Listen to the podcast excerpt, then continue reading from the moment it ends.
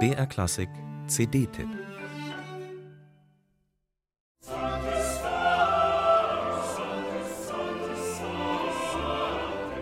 Glück muss man haben im Leben. Zur rechten Zeit den richtigen Leuten begegnen und offen für Überraschungen sein. Diese Kombination ist der allerbeste Weg zum Erfolg. Wie bei dem französischen Barockkomponisten Marc-Antoine Charpentier.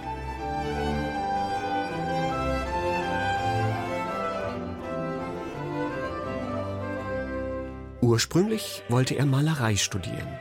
Deswegen zog er 1665 nach Rom.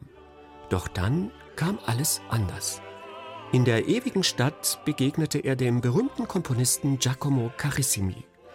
Der entdeckte Charpentiers andere große Begabung, die Musik. Der junge Mann tauschte Skizzenblock und Leinwand gegen Notenpapier, wurde Carissimis Kompositionsschüler und später dann einer der erfolgreichsten Komponisten im Paris des 17. Jahrhunderts. Charpentier war breit aufgestellt. Er schrieb Instrumentalmusik, Opern, Schauspielmusiken und zahlreiche geistliche Werke für verschiedenste Anlässe. Beispielsweise sogenannte Mitternachtsmessen, stimmungsvolle sakrale Werke zur Vorbereitung und Feier der Advents- und Weihnachtszeit bei nächtlichen Gottesdiensten.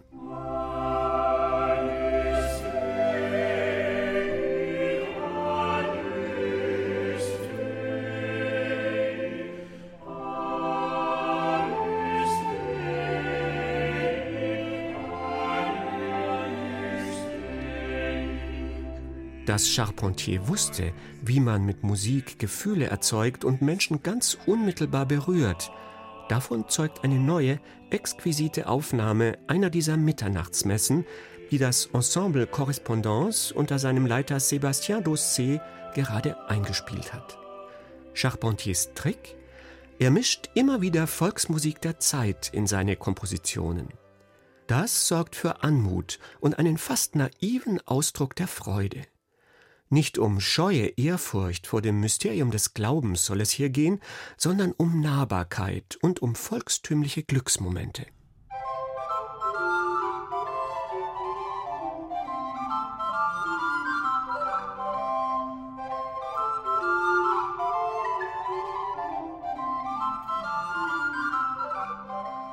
Wo genau diese Mitternachtsmessen aufgeführt wurden, das ist nicht überliefert möglicherweise bei den Pariser Jesuiten, für die Charpentier arbeitete.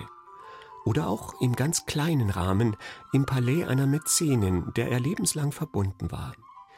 Die delikate Präsentation durch das Ensemble Correspondance setzt ganz auf kammermusikalische Transparenz, verwirft die große Attitüde und trifft damit genau den Kern dieser Musik, die in ihrer Stärke nichts anderes braucht als Schlichtheit. Der heutige Totensonntag ist der Ausklang des Kirchenjahrs. Danach beginnt mit dem ersten Advent ein neues, voller Hoffnung und in Vorfreude auf das Weihnachtsfest. Die Dunkelheit weicht.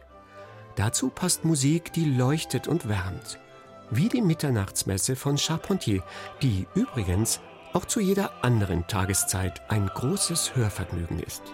Amen.